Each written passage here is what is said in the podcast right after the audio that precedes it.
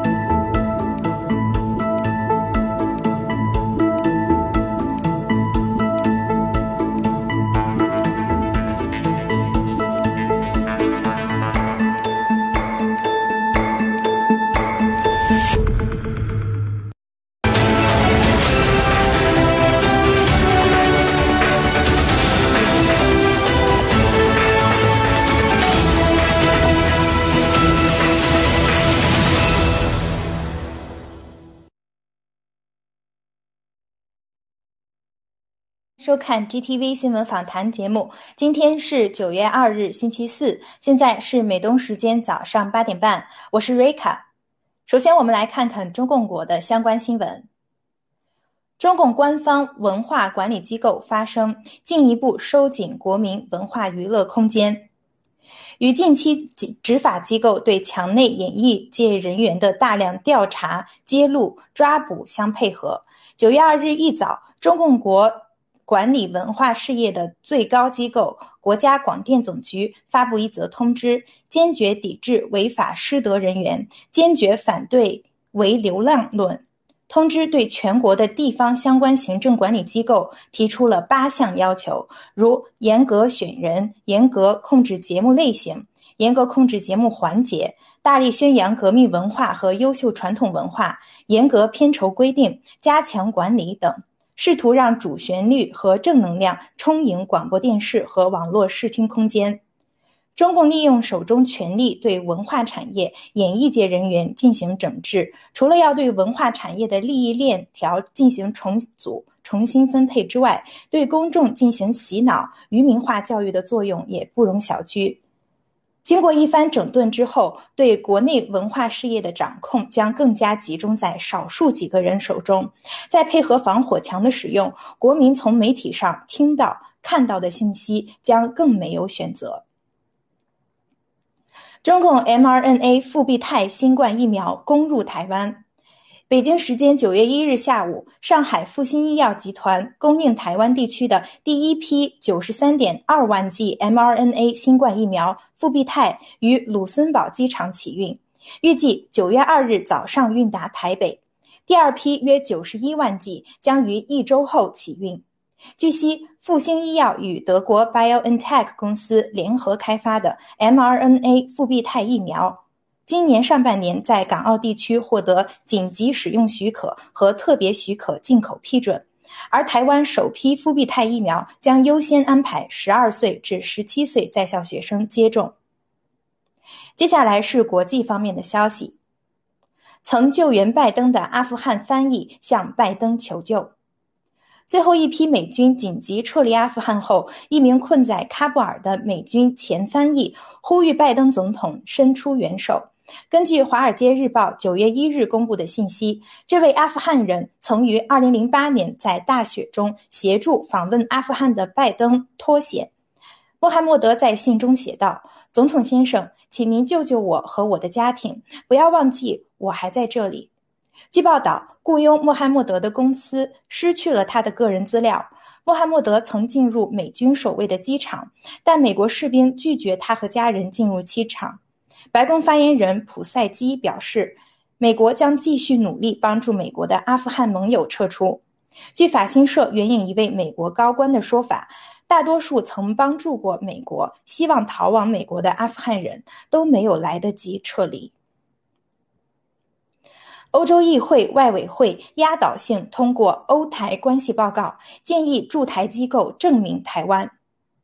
九月一日，欧洲议会外交委员会以六十票赞成、四票反对及六票弃权，压倒性通过欧盟台湾政治关系与合作报告。该报告建议欧盟执委会采取行动，应对中共对台湾以及印太地区的严重军事威胁，呼吁欧盟展开双边投资协定影响评估，以准备与台湾展开双边投资协定谈判，并建议将欧洲经贸办事处证明为欧盟驻台办事处。这份欧洲议会上史上首份欧台关系报告发出一个强烈讯息。即台湾是欧盟的重要伙伴和盟友，欧盟必须加强与台湾的全面伙伴关系。接下来，这项报告将交付欧洲议会全体表决。中共新版海上交通安全法开始实施，非法海权主张受到国际社会抵制。中共新版海上交通安全法于九月一日起正式实施，要求潜水器、核动力船舶等五类外国船舰进入领海应向中方报告。中共通过立法手段声张海上主权的做法受到邻国和国际的抵制。美国国务院发言人普莱斯在九月一日媒体简报会上表示，美国坚定认为所有国家不论大小。都应在领海权上遵循一套全球通用规则为基础的国际秩序。美方会持续对抗中国非法过度海权主张。澳大利亚回应称，澳大利亚海军将不会受中国的新法令约束，将继续根据国际法行使航行自由。根据联合国海洋法公约规范，不论是沿海国或内陆国，其船舶均享用无害通过他国领海的权利，只要不损害沿海国的和平、良好秩序或安全，通过就属无害。立法成为中共随心所欲的工具，不仅用来维护其专制独裁，而且妄图改变现有国际秩序。美参议员及北约前秘书长发声力挺立陶宛与台湾深化关系。立陶宛决定与台湾互设代表处之后，遭遇中共多方打压，世界多国政要相继发声表达支持。继八月二十七日欧美十三国议会联名谴责中共、力挺立陶宛之后，八月三十一日，美国参议员卢比奥致函立陶宛总统瑙塞达，对立陶宛表示支持与感谢。丹麦前总理、北约前秘书长拉斯姆森也致函立陶宛外长兰斯伯基斯，支持立陶宛与台湾发展关系的果敢决定，并呼吁欧洲团结一致应对中共。卢比奥批评中共利用自身经济及政治影响力进行霸凌和恐吓，拉斯姆森则谴责中共打压捍卫自由民主和人权的欧洲小国。习近平统治下的中共在全世界推行霸道的“战狼外交”，正遭到各国越来越多的抵制与反击。民众反对筹建复旦大学分校，匈牙利将全民公投。欧洲消息：针对在首都佩布达佩斯筹建中国复旦大学分校的计划，以及来自民众的反对声音，匈牙利国家选举委员会决定对此项目举行全民公投。此前，欧尔班任总理的匈牙利政府决定接受一家中国银行提供的十五亿美元贷款，在二零二四年前筹建复旦大学分校。但遭到匈牙利反对派一致强烈反对，认为此举缺乏透明度和学术自由，并将影响国家安全。而匈牙利民调也显示，有三分之二的民众反对该项目。布达佩斯甚至还爆发了针对该项目的大规模抗议示威。由于匈牙利是欧盟和北约成员，欧尔班政府又与中共关系紧密，匈牙利已成为中共渗透欧洲的最重要支撑点。爆料革命近年来持续揭露中共蓝金黄和“一带一路”渗透控制欧亚各国，西方政府和民众已逐步觉醒。美国政府也曾发表声明，对复旦大学分校计划表示担忧，质疑中共利用学术机构推动其意识形态宣传，等同于孔子学院。塔利班期望美外交官重返喀布尔。八月三十一日，在美国从阿富汗撤军之际，塔利班发言人穆贾希德对媒体称：“美国在喀布尔应该只有外交机构存在，我们可以跟美国保有沟通渠道，所以希望美国重新开放喀布尔大使馆。我们还希望与美国建立贸易关系。”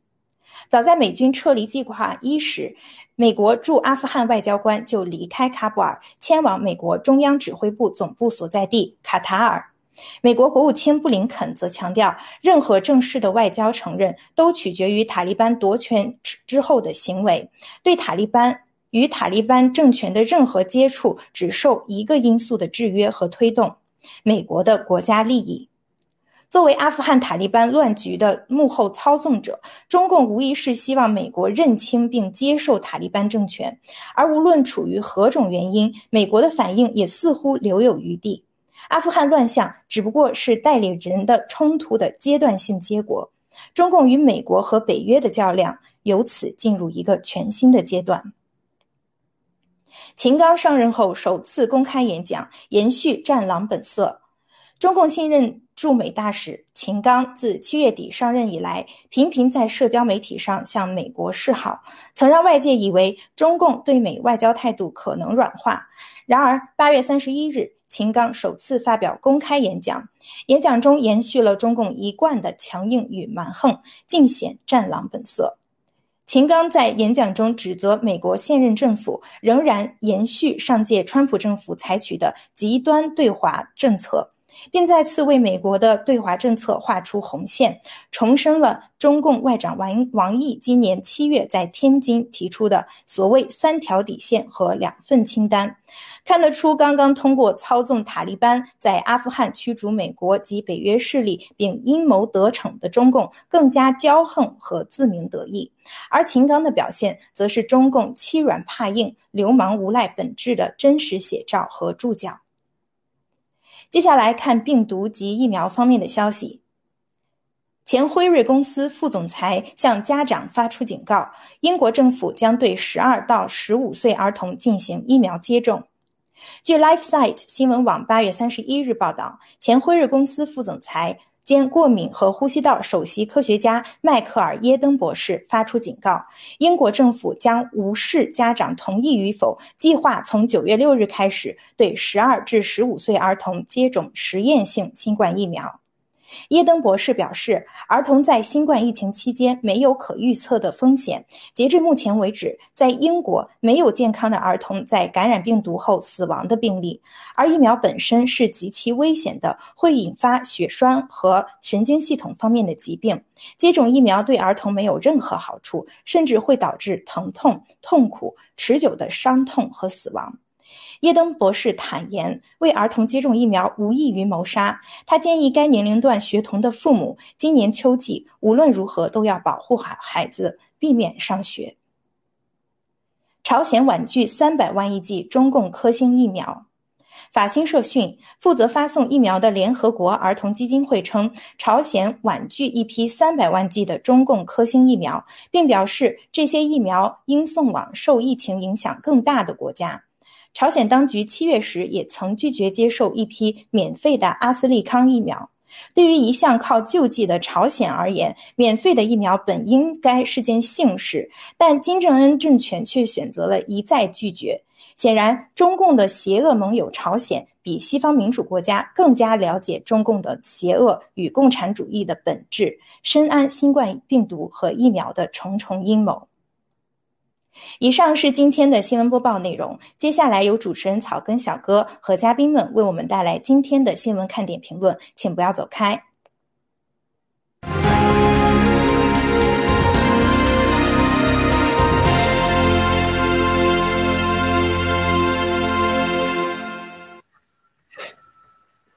全宇宙的观众朋友们，大家早上好，中午好，晚上好。那么今天依然啊，是我们老三位，呃，由我和 Nick 还有大根先生为大家带来这次访谈节目。那么 Nick 跟观众朋友们打个招呼。好的，草根小哥好，各位战友们好，很高兴又跟大家见面了。好，大根先生。哎，草根好，Nick 好，观众朋友们大家好。好，谢谢二位啊！这个今天咱们就直接切入正题啊，这个带来第一则消息，非常震撼啊，非常震撼的一则消息。呃，这个是雅虎今天报道的一则信息啊，就是说，呃，朝鲜啊，这个北朝鲜，这个 拒绝了啊，中共提供的三百万支科兴疫苗是吧？然后说我们不需要啊，把这些东西给那些受灾更严重的国家吧啊，是吧？然后这个消息是可以说是非常震撼，大家都知道，二位应该知道。啊，这个过去啊，美国是号称是这个人类的灯塔，是吧？就是人类要下一步要发生什么，我们首先要看美国。那么现在这个荒唐的世界已经荒唐了到哪种级别呃地步呢？已经到了我要看待真相的话，现在要看朝鲜，对吧？这个疫苗到底有没有副作用？到底有没有害？啊，第一个竟然拒绝的竟然是朝鲜，这一点让我非常非常的惊讶。那么咱们先从大根先生开始吧。好，针对这则新闻。就是您的这个感受，好不好？好的，好的。我昨天看那个新闻看笑了，知道不？就是这这这世界太可悲了。就是你可以想象啊，就是说现在全球的所谓的官方媒体、主流媒体都在报道假新闻。哎，你看现在朝鲜现在每天在报道真新闻，你可以想象一下，就是，就我没看，但是你你可以想象人家国内现在报道，哎，哪个国家打疫苗啊，死了多少人呐？呃，疫苗副作用啊，然后染上病毒又死了多少人呐？你看我们国家挺好呀，也不打疫苗，也没有病毒，就是就是你看这两年人家朝鲜就是全球的真的是灯塔啊，他人家是全球第一个国家关闭边境的。对，就是第一个国家关闭边境的，然后第一个国家从北京把那个外交使团撤回来的，然后人家人家是强迫不打疫苗，你们在强迫打疫苗，人家是强迫不打疫苗，给我疫苗我不要，你怎么打？而且人家不会说拿了疫苗给你扔了呀，啥毁了呀，然后骗你，好好好，我们也打，人家直接我不要，我不要，你拿走，你谁谁要谁要滚滚，就是就是这种人，就昨天看这个东西，咱们想象这些画面都是。可悲的，我在那坐那儿在那笑，啊，谢谢，谢谢。那个现在朝鲜啊，这个有可能啊，我们是猜测，他既然拒绝这批疫苗啊，就是在国内是吧，宣传一些外国打打疫苗之后的后遗症真相啊，竟然在宣传真相，天哪！OK，Nick，这个信息你怎么看？对，这个全世界最了解中共的莫过于两个国家，一个是他爷，是吧？俄罗斯，一个是他小弟朝鲜，就像这个大根先生讲的，我当我也我刚刚看到这一条，我也想起来，当初就是疫情还没有完全爆发的状态的时候，全世界就看到只有朝鲜迅速关闭国境，然后后面的这个朝鲜的这个疫新冠疫情的这个呃案例就非常非常少，然后就一直都很好，控制的特别好，对吧？再一个就是台湾，因为台湾呃对中国大陆是一直都防着的。所以台湾其实，在在今年的大概六月份之前吧，一直保持非常非常好的一个一个一个零确认。因为我有同事还有客户在台湾，他们都是正常上下班，就没有任何问题的，你知道但但是最近开始就就这个案例越来越多，疫苗之后，这个都都回家对回回家办公，对，因为七哥爆料也讲了嘛，其实台湾试试着放毒放了好几次，但是都没成功嘛，所以这个。这个也是很有意思，所以这个朝鲜，我刚才想的第二点跟大根先生也是不谋而合，就是说他的做法，他为什么要做的这么出跳？他为什么我要大老大哥给你送疫苗来了，你不接着是吧？我收了不就行了？高调的拒绝，然后对对，你你你你还让外媒给报道了，这消息还能泄露出去，对吧？你这个什么意思呢，对吧？我就我就在想，他只有两个选择，他要么就收收了，他肯定不会打；那要么他就不收。但是他如果说收了不打的话，这个事情可能就就有点大，因为什么呢？因为他，呃，因为实际上他把他拒绝之后，就是他就是他这样正这样做的话，他拒绝了，他其实可以给。呃，无形中给这个世界啊，给世界一个一个一个一个警示。那到最后真的到纠责的那一天的时候，你看，我那我都没接啊，我是给你们暗示，你们你们不提不不不不不不接受我的信息，明示了，我也不能明示，甚至他都，对对明示了，对，甚至他都有可能直接就，如果川普在的话，他甚甚至都有可能川普通电话，这个 King John on 是吧？那个川普都会传递一些信息。我想啊，这个川普老爷子。但是他选择这样做，对吧？他如果说他收了，他不打，不打的话，最后出现问题，然后最后被爆出来说你当年你当年收了中共的疫苗，但是你都没有打，那说明你知道，对吧？你知道你还去这样做，去欺骗这个这个第三第三世界，就第三方嘛，也就是说周围看看看看的人嘛，对吧？那你这造成的这个印象是非常不好的，效果是非常不好的。所以我觉得他只能这么做，而且呃，而且真的就是。还还还真的要要要让媒体给他报一报，对吧？这个这算是在这个世界，就像你们刚才讲的一样，咱在这立了个灯塔了，对吧？我朝鲜，我我我不像你们说的那么 不堪的，对。OK，谢谢 Nick。这个这个新闻啊，就是说二位都发现的这个关键点，就是在于朝鲜是高调的反疫苗，它并不是说，哎，我这个我先接着，我到到底下不打，对吧？而且。呃，除了这一次拒绝中共以外啊，这个根据啊这篇报道下面有称啊，根据韩国这个一个他们这个间谍机构啊，这个隶属于韩国的间间谍机构的这个智库称，在七月份，由于朝鲜被朝鲜甚至还拒绝了阿斯利康啊，这个他不光是拒绝的是中共啊，那么由此可见，这个呃金正恩啊，金正恩主席这个统一南北朝的这个野望啊，这个可以说是。非常有深谋远虑啊，甚至在这方面远远超过了西方这些民主国家，超过了韩国啊。这个看来南韩啊，在这方面有可能也面临了一些危险啊。OK，那么麻烦导播切入我们下一个话题。曹根小哥，哎，我能插一句好的，好的，好的。再插最后一句行吗？请讲。你们记得吗？就是文贵先生讲，他跟金氏家族的关系非常非常好。什么文贵先生叫他们叫老呃大表弟还是什么对吧？侄子呃感觉就是大侄子。对文贵先生对他们来讲像像是一个一个舅舅这样的一种一种感觉一种长辈，所以我我到我而且之前七哥还爆了一个料说中共在收就是在金正恩访华的时候还收集他的这个基因啊各种信息嘛就是他的吃喝拉撒的一些相关的一些基因信息什么，我都怀疑说金正恩从某种程度来讲。他是非常非，他是搞不好还是咱们这个七哥的这个这个咱们的战友啊，某种程度上的一种战友。他他应该是看七哥的这种爆料，应该而且他也是绝对相信的。我这是我的理解，当然他自己还有他的这个情报系统，还有他自己对中共这么这么多年的了解，那是不不不用否认的。对，嗯，就这一句，嗯，是的，是的，非常棒，尼克啊，分析非常到位啊。OK，呃，那个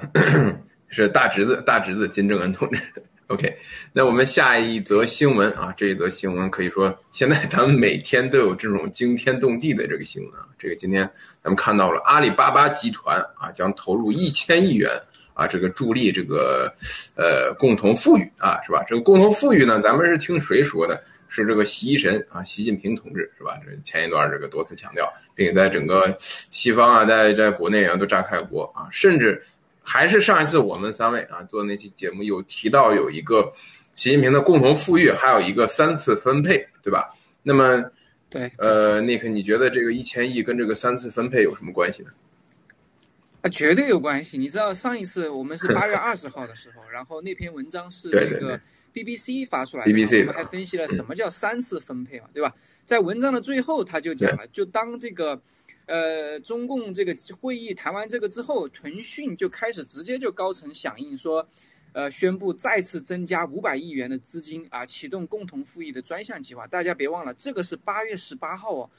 腾讯再次增加，实际上它在此之前已经有个五百亿了，所以加起来刚好是一千亿。今天是我看啊，这是？今天是九月二号，差不多大概阿里这次。不行啊，阿里这一次这个这个这个反应有点慢，行动慢了相当于晚了腾讯大概大概十十几天，所以马云进去了，马化腾还在，对吧？所以阿里这一次投的也是一千亿共同富裕，这个这个你看，这种政治觉悟现在变得我们都比较敏感了，现在这个阿里反倒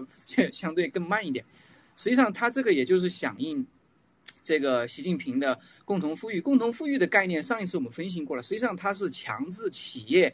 来做这个慈善。做慈善，他就是要把这个钱呐啊当然你说他拿这么多钱来，这些钱能到老百姓手里吗？那当然不会，到最后还不就是到了各个这个市县这些这些贪官手里，或者说是的组织的手里面，组织的需要，对吧？你可以看他那个文章里面讲的具体的内容，也就是到深入到什么不发达的边远地区啊、微中微小企业啊、什么农农业产业建设，跟当地政府合作这些东西你跟共产党你是，哎，对你这钱肯定是要经政府的手。但是说到这个地方的时候，我就你就想了另外一点，就是说你发现没有，最近这一系列的措施啊，这系列的动作，包括待会儿你要讲到的那个。这个这个这个农农农呃，这个关于这个农村的这个啊动员是吧？叫农村人民公社是这个啊人民公社对。哎，你发现没有？呃，所有的这些东西，它不是它不是一个独立的事件，它是一个有机的一个相互呃关联的一一一个事件群。什么意思呢？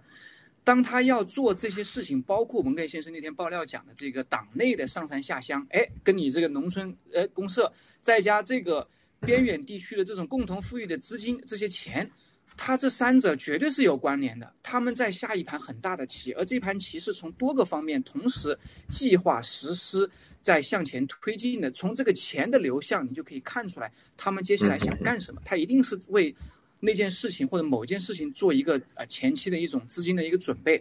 当然，这个是后面我们还可以继续关注。但说到这个地方的时候，我就想多说一句，就是说，你看它有腾讯，对吧？一千亿，阿里巴巴一千亿，你看到没有？它从这个都是从巨头下手，但是大家应该最近关注到有一个非常非常大的巨头，这个跃然这个纸上是谁呢？不就是咱们这个疫苗科兴疫苗吗？上半年纯利润，哎，五百亿美 五百亿元，五百亿元按照七哥的算法，三百倍，多少？杠杆儿一万五嗯金融千市场，一万五千亿至少的这个这个市值了，那不输这个阿里和这个腾讯啊，对不对？那他是不是也得来个一千亿的这个共同富裕基金呢？但是这是我们的想法，但是我觉得大概率是不会的，因为这个这些背后的这些，大家应该之前咱们也都爆料过嘛，这些背后控制疫苗公司的这些、这些这些背后黑手们，多多少少跟这个这个中共直接是呃王岐山啊，他们对习近平他们是有有一些关联的，还有这个韩正对吧？等等等等，所以我们也是在看吧。这个我觉得科兴不出钱说不过去啊，赚了这么多钱，嗯。还是看人下菜碟儿，是吧？这个文革二点零现在等于说是体现在各个领域、各个阶层啊，这个谁都跑不了。OK，那么大根先生啊，这个针对这个新闻，您有什么要说的吗？嗯，这个大企业我就不说了，因为确实我个人了解的少。但是我最近关注国内的这种那个媒体的走向，因为现在怎么说呢，跟着七哥开智了嘛，就是说你你看国内的新闻，你想知道他想干嘛，就是我发现有一个呃有一点苗苗头啊，就是国内现在在宣传那个援疆。就它这个东西已经很多年了，就是指定的什么江浙啊，指指定援助哪儿啊，现但是他现在开始宣传了，原来只是就是下面的，比方说科级干部过去援疆三年五年直接升升县级嘛，而且这个机会还很好的，但是现在开始公开宣传了，就是说援疆的环境很好啊，有房啊，有吃的呀，怎么样的，然后现在才开始宣传，就正面宣传嘛。就因为这个东西它是没必要宣传的，它都是内部都消化了，就是其他地方对。升一级这样的，就是在国内都知道嘛，这种机会其实也挺多的，而且还是抢，要抢着弄。但是现在开始宣传了，就是是不是在号召大家去，就去这些边远的地方运动搞这个东西，对，嗯实现共同富裕嘛。就是因为这个新闻让我想到，这个共同富裕这这这四个字儿了，那那那新疆也要跟你江浙共同富裕啊。对吧？阿里巴巴也是浙江的，这是我个人的跟大家分享一下，就是好多他们一直在行动都没停过，就是特别就是他爆出来的这些东西，都基本上像我们看了知道他，呃，大概想干的一个方向不会错这样的。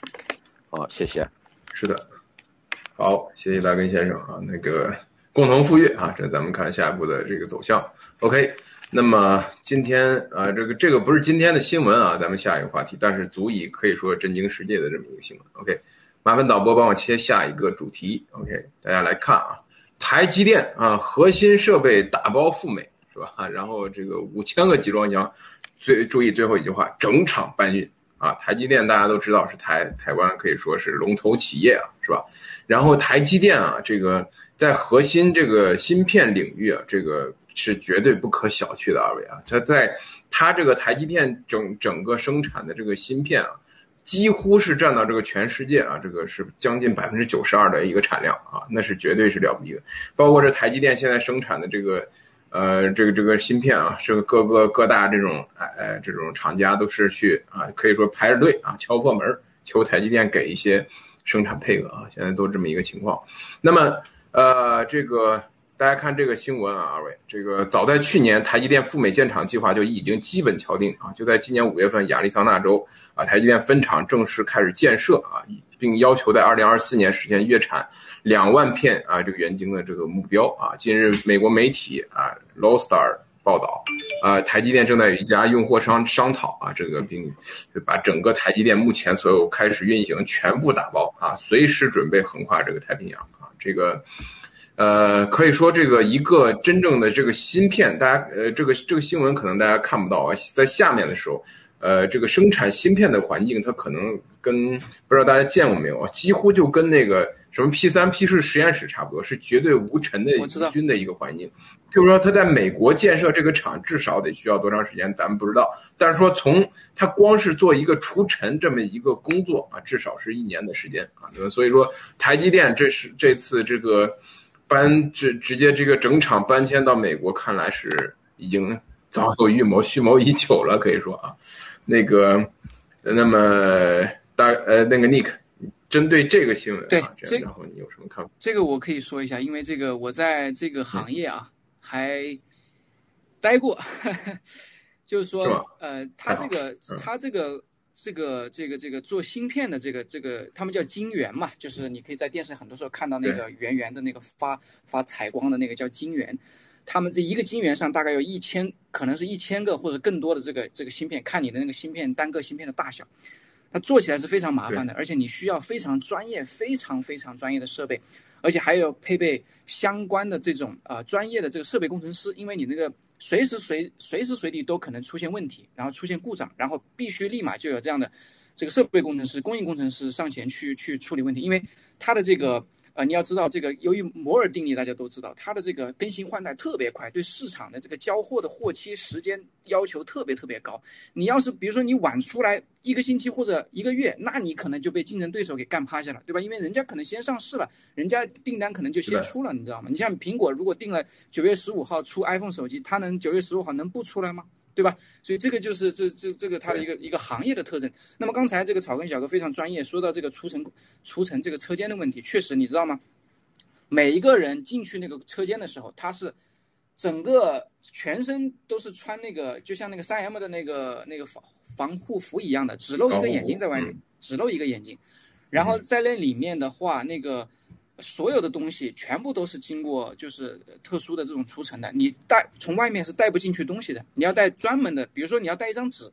你要带专门的纸，那个纸不是我们普通能看得到的那种 A4 纸，它的纸是啊表面光滑的，光滑的，看上去有点像塑料一样的，就是保证你没有任何的这种碎屑、这种细微的颗粒掉出来，因为一旦这种东西掉出来的话，它对那个晶圆的这个伤害是致命的，因为它那一小颗粒。掉到你那个本来就非常精密的那个那个 CPU 上面的话，那你这个 CPU 就直接就废掉了，报废了，相当于是。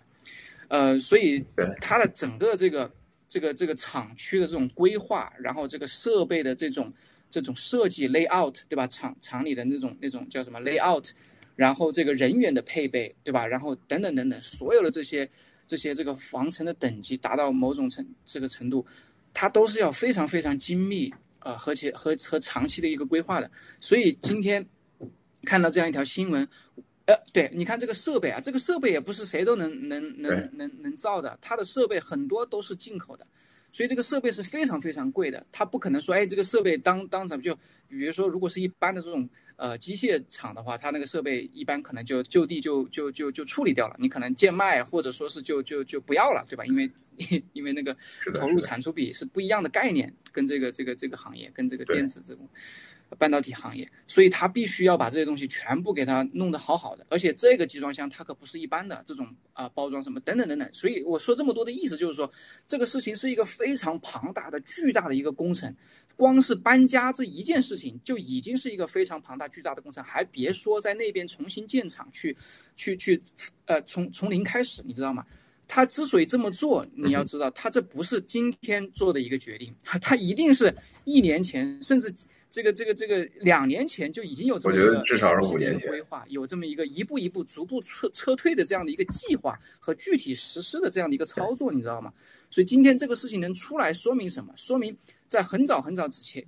之前台积电作为这样的一个半导体的这个这个领头羊，他在做这样一件事情。那么你想，在中共国，在呃在上海，我所知道的，包括在呃在中国的其他地方。那么那么多的半导体这个这个厂，很多是这个呃进口的投资商，有有的是国内的这种自己的技术，自己也就是偷的技术来来做的那些厂。呃，他们未来的一个生存的一个状态，首先说这个进口的，那它一定是一定要走的，那没有没有这个生存的空间。你台积电都走了，台积电放的这这么便宜的这个人力你不用，对吧？你在中国，你拿到美国去做，拿到其他国家去做，要么就是你能找到更便宜的这个人力，那既然你能找到，别人是不是也能找到？要么就是因为你。即使这么这个这个这个廉价劳动力也不足以吸引你继续留在这那里，因为你面临的风险是比这个这个更大的。所以在这样的情况下，台台积电我觉得只是一个领头羊，那么后面会有不断有更多的这样的企业。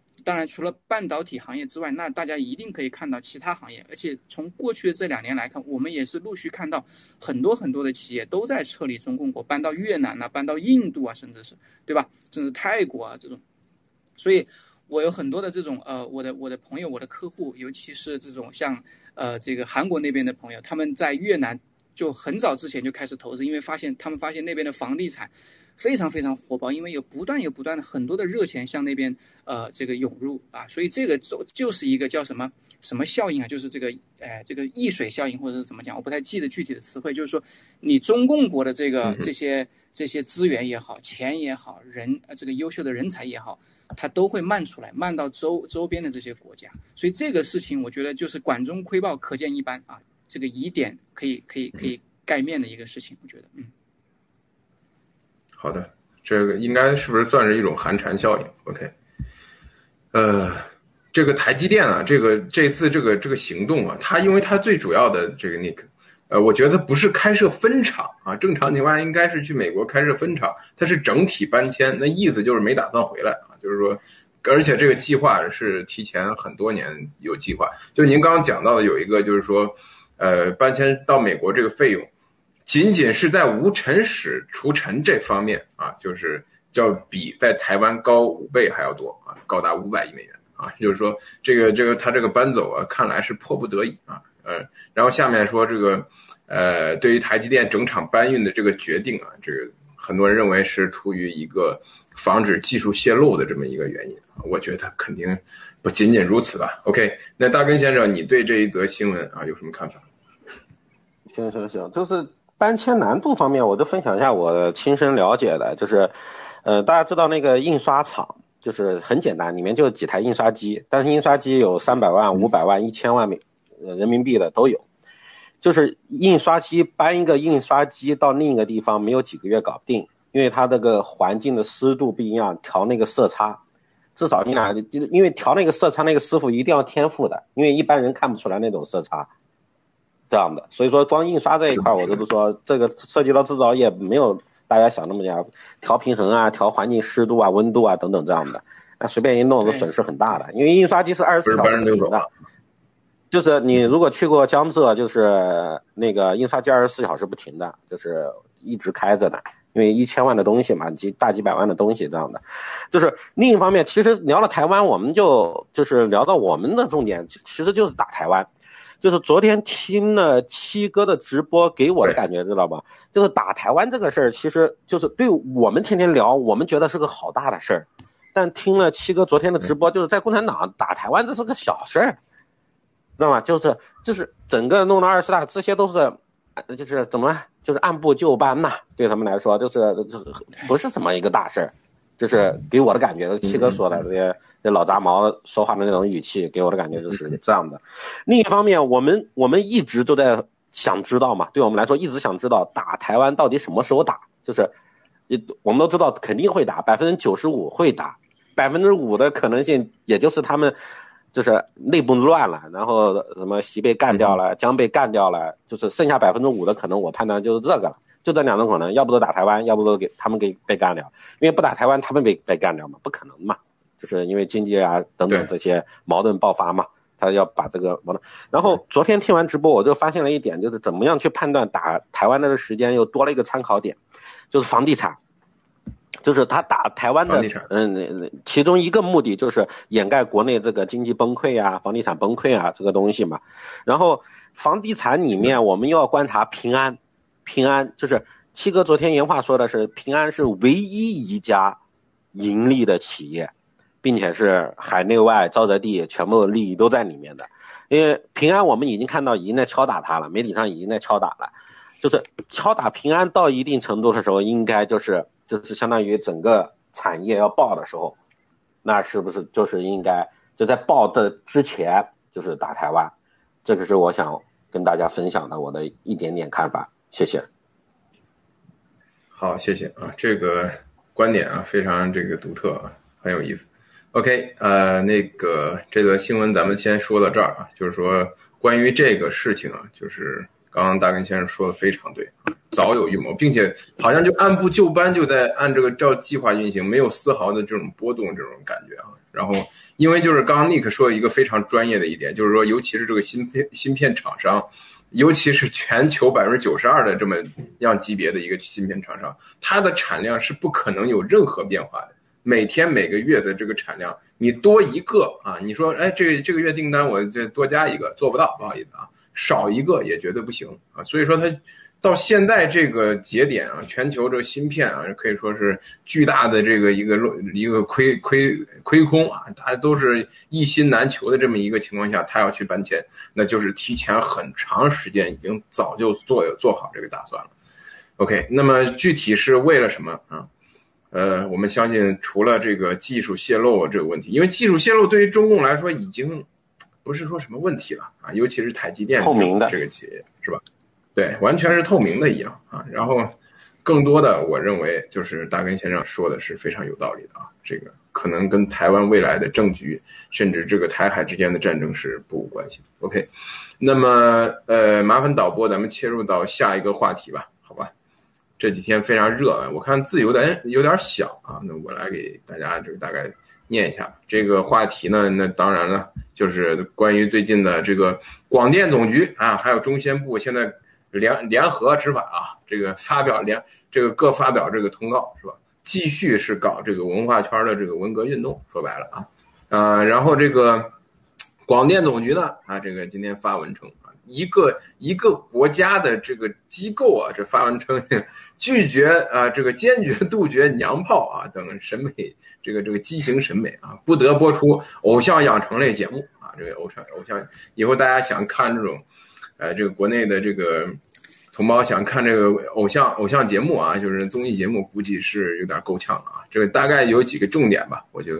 跟各位读一下啊。从严整治艺人违法失德啊，这个饭圈等乱象是吧？呃，其中然后这个呃，坚决抵制这个泛娱乐化是吧？坚决杜绝娘炮等畸形审美啊，坚决抵制炒作炫富享乐绯闻隐私负面热点是吧？然后包括这个低俗网红啊，这个呃，坚决抵制这个高价片酬啊，这个高价片酬，这个市场化片酬也不行是吧？切实加强从业人员管理。是吧？然后要要这个规范这个饭圈儿，是吧？就是说这个以后这个粉丝团要由这个中央来统一调配来管理了，是吧？那么另外一篇呢，就是说报道啊，就是说中宣部啊，中宣部这个一唱一和，中宣部是今天刚刚的这个新闻啊，这个禁止劣迹艺人转移阵地复出啊。那么就是，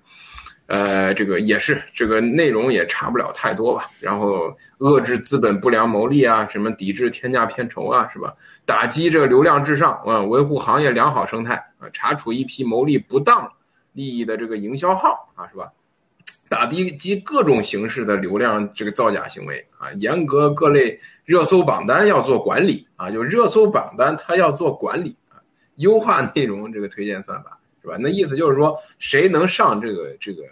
热搜榜，那是我中共说了算，是我中宣部说了算是吧？呃，当然这个咱们也一点都不意外啊，这个正好昨天这同一时间，文贵先生提到这个文化运动，那么这个今天很配合啊，这个这个中宣部啊，这个。广电总局 就就是开始开始执法了啊，开始这个这个下发各种文件。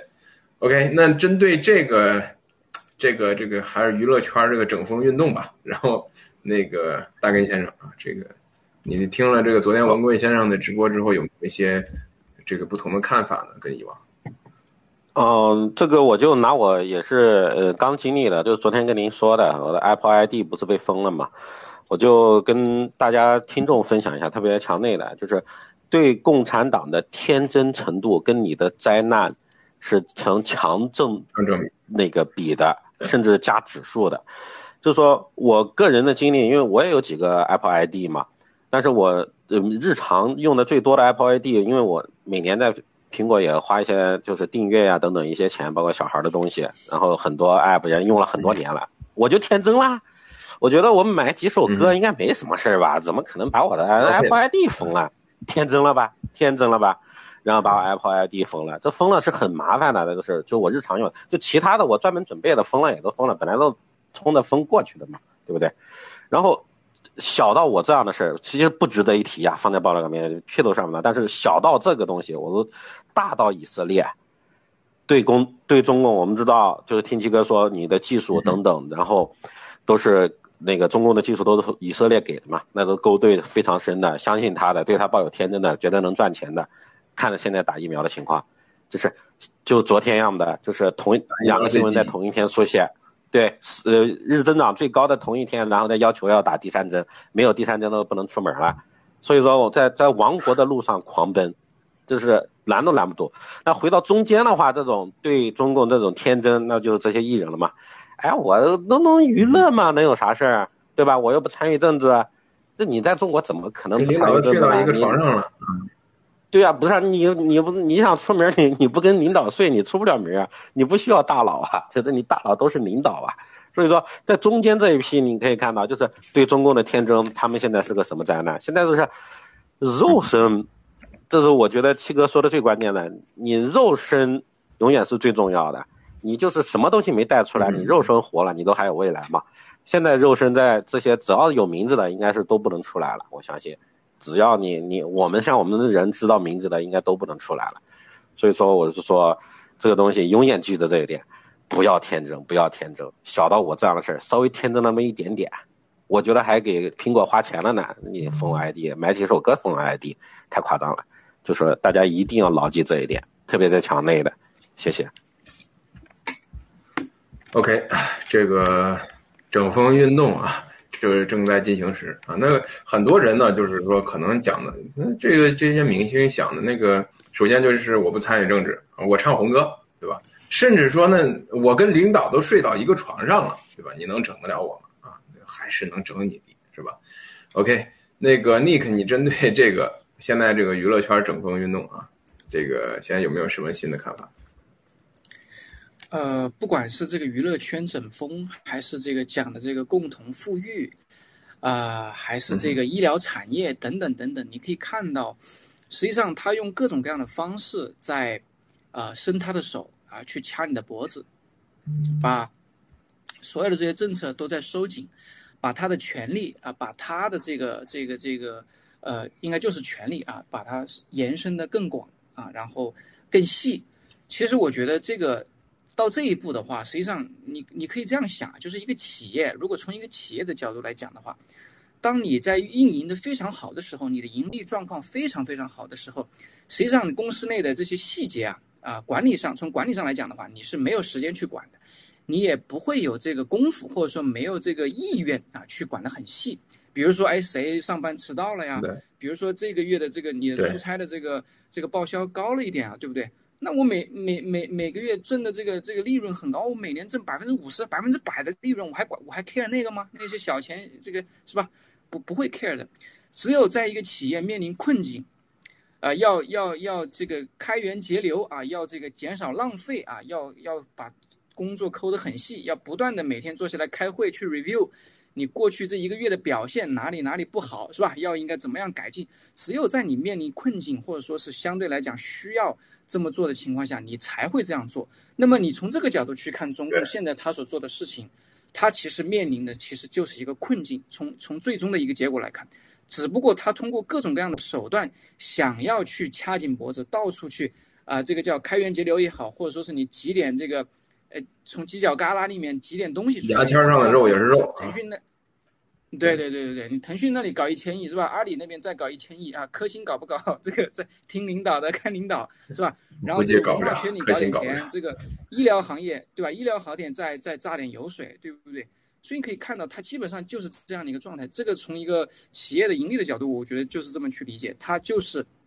啊要钱啊，然后要要要维维系自己的就是。党啊，维系这个政府，维系这个党的一个一个一个一个生存啊。那既然既然是维系党的生存，那自必然就要牺牺牲你们嘛，对吧？牺牲这些企业老百姓啊，各行各业这些。所以未来这七哥说二零二五年啊，那么咱就说二零二五年。那未来这四年的时间，那这个国内应该是民不聊生啊，而且越来越差。我是这样看，嗯。好的啊，这个。Nick 分享这个非常入骨啊，就是说，当一个企业来看的话，来看待中共的话，那现在它确实要面临，就像当年雷曼兄弟倒台之前，先是各种清算啊，这个这裁员是吧？然后就是像，哎，你这公交怎么多坐一块钱啊？就是在乎这个的时候，那证明你看，这个企业肯定是入不敷出了啊，已经是要快完蛋的一个征兆。OK，那个，呃，这个咱们进入到下一个话题吧，好不好，导播？那个，呃，OK，再下一张啊，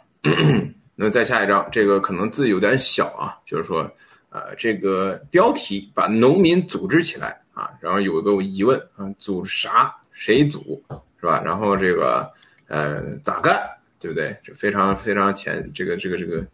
直白啊，这几个几个灵魂几问是吧？那么这具体的内容呢？然后我挑几个重点跟大家说一下吧，是吧？然后。这个大概这个这个是一个疑问句啊，同时也是现在正要做实施的这么一个状状态啊。第第一点就是说，让村集体更加弱化的一个办法啊，这个，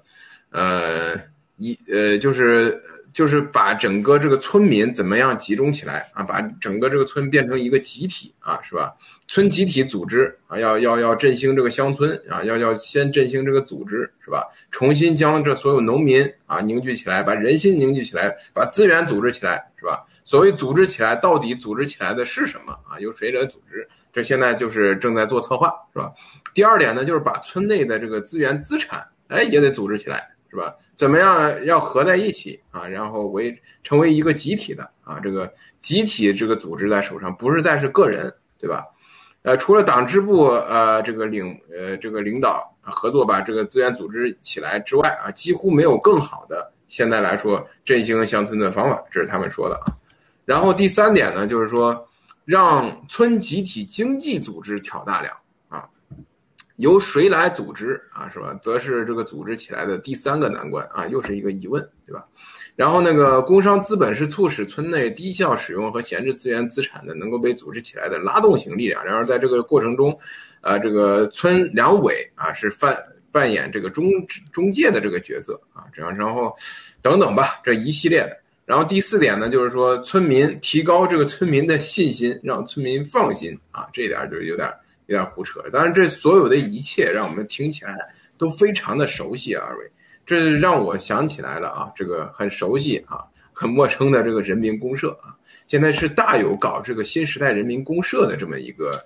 呃，这么一个感觉啊，现在整体。那么这个今天跟尼克提这个的时候，尼克还提到另外一点啊。就是说起来是跟文贵先生这个这个爆料有关的，就是说，呃，在这个今年年初的时候啊，这个习一神同志啊，习近平同志这个开班第一课啊，要求这个年轻干部发扬什么光荣传统啊，其中有有有意指到了这个什么上山下乡啊这一部分。那么这这两个地方啊，这个农民搞这个新时代人民公社，然后领导干部搞这个什么上山下乡啊，这个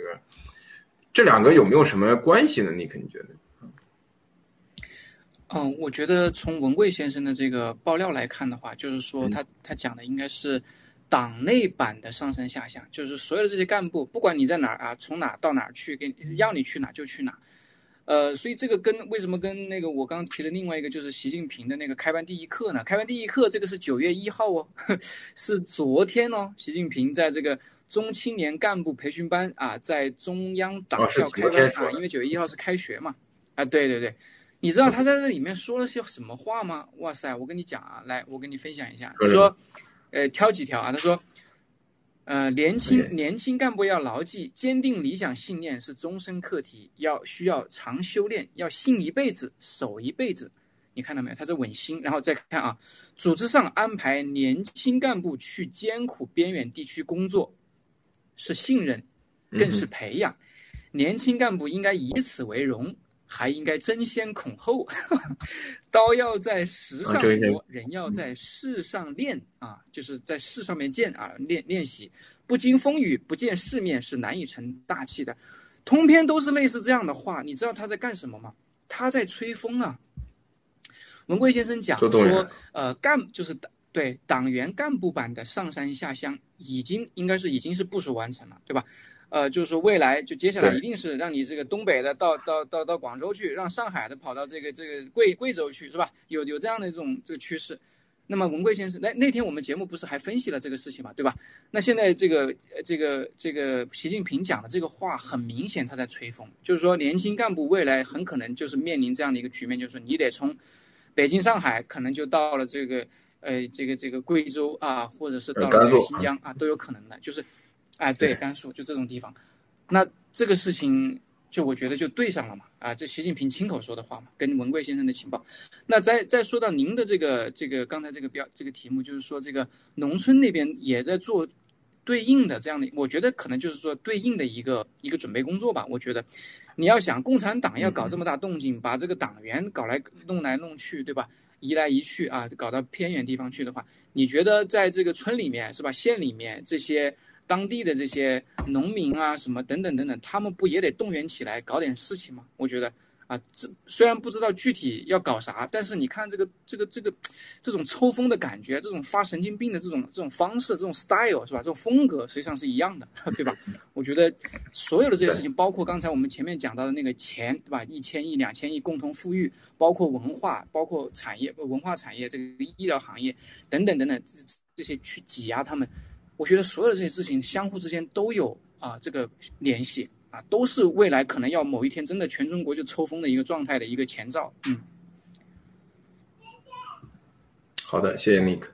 呃，那这么来说的话，其实这个这个提问就很有意思了啊，是吧？它这个这个标题是哎，把农民这个组织起来之后，干这个新时代人民公社。那么组什么？谁来组？谁来干？其实答案这不就已经很清晰了吗？知识青年、年轻党员来组，对吧？年轻党员来干啊，你们就不就是这意思吗？OK，对对呃，OK，那个我想听一下大根先生啊，这个这则新闻啊，您的一些看法。我首先我不同意立刻刚刚说的那个观点啊，嗯这不是吹风，是已经开始执行了，这属于执行阶段，就跟我最开始分享那个呃宣传援疆，这都已经在执行了，让你赶快现在马上立即过来了。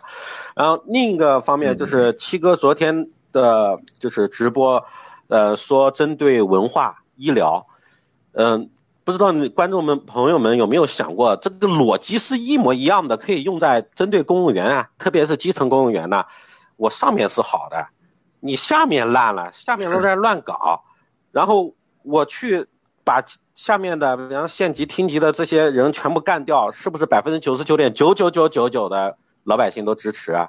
下面也都忍了很久了，对，然后干了这个事儿之后，老百姓只会觉得，哇呀，中央真的是好的，比以前更好了。